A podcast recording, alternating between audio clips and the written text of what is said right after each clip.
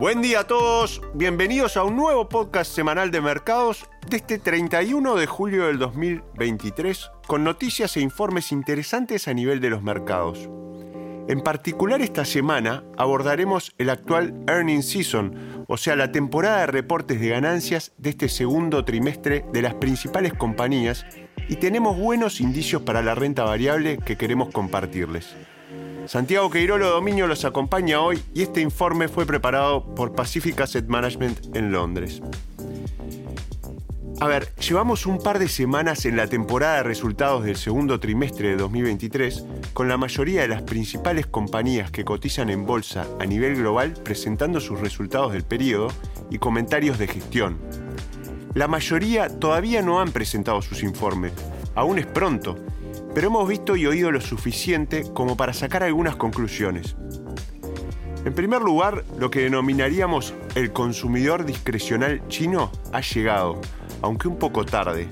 Estamos observando una sólida recuperación del consumidor chino, liderada a principios de año por los consumidores de rentas más altas en el sector del lujo tradicional.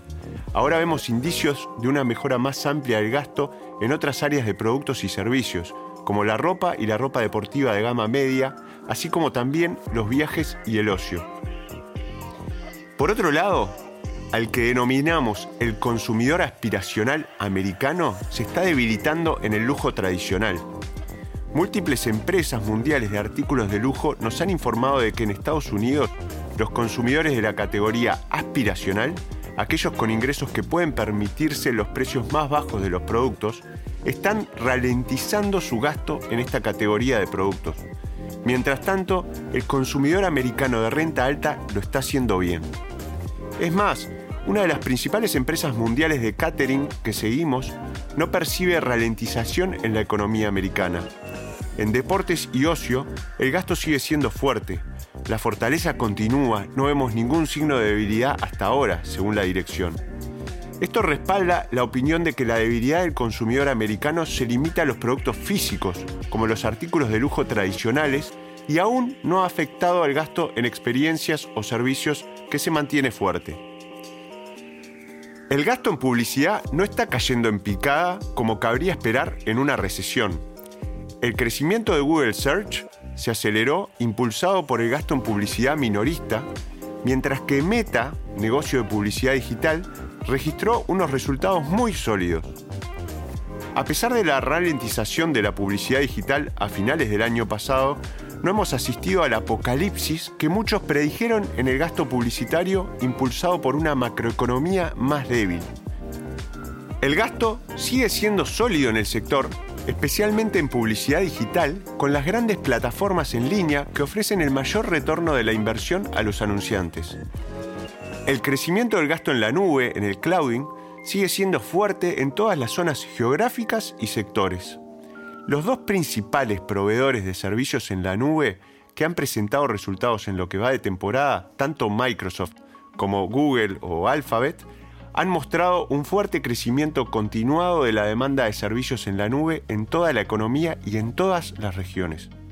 Hay pocos indicios de una ralentización importante del gasto empresarial en computación en nube, ni mucho menos.